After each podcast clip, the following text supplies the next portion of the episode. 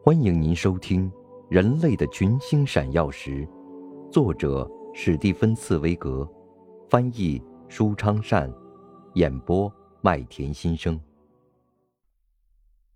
第一百二十集：封闭的列车。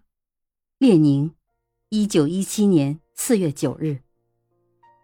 自一九零七年起，弗拉基米尔·伊里奇·乌里扬诺夫。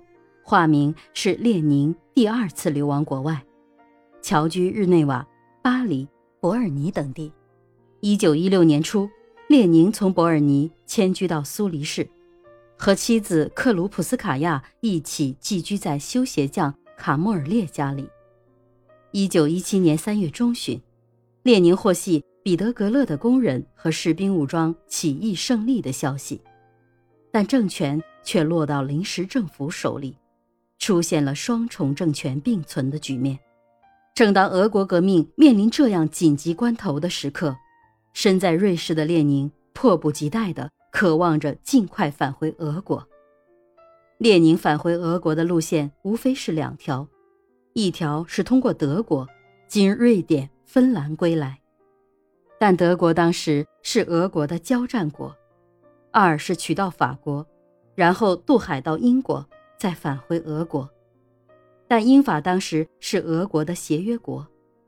列宁深知，英国是无论如何不会借道给他这样一个坚决反对帝国主义战争的人。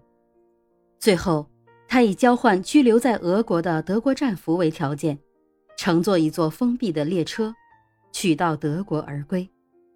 一九一七年四月十六日晚上十一点十分。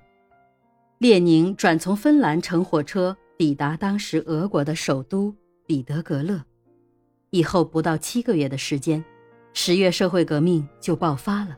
在史蒂芬·茨威格看来，这趟风驰电掣的封闭列车犹如一发炮弹，乘坐在里面的人物犹如威力强大的炸药，这一炮摧毁了一个帝国，改变了整个世界。译者。题记。您正在收听的是《人类的群星闪耀时》，演播麦田心声，感谢您的收听。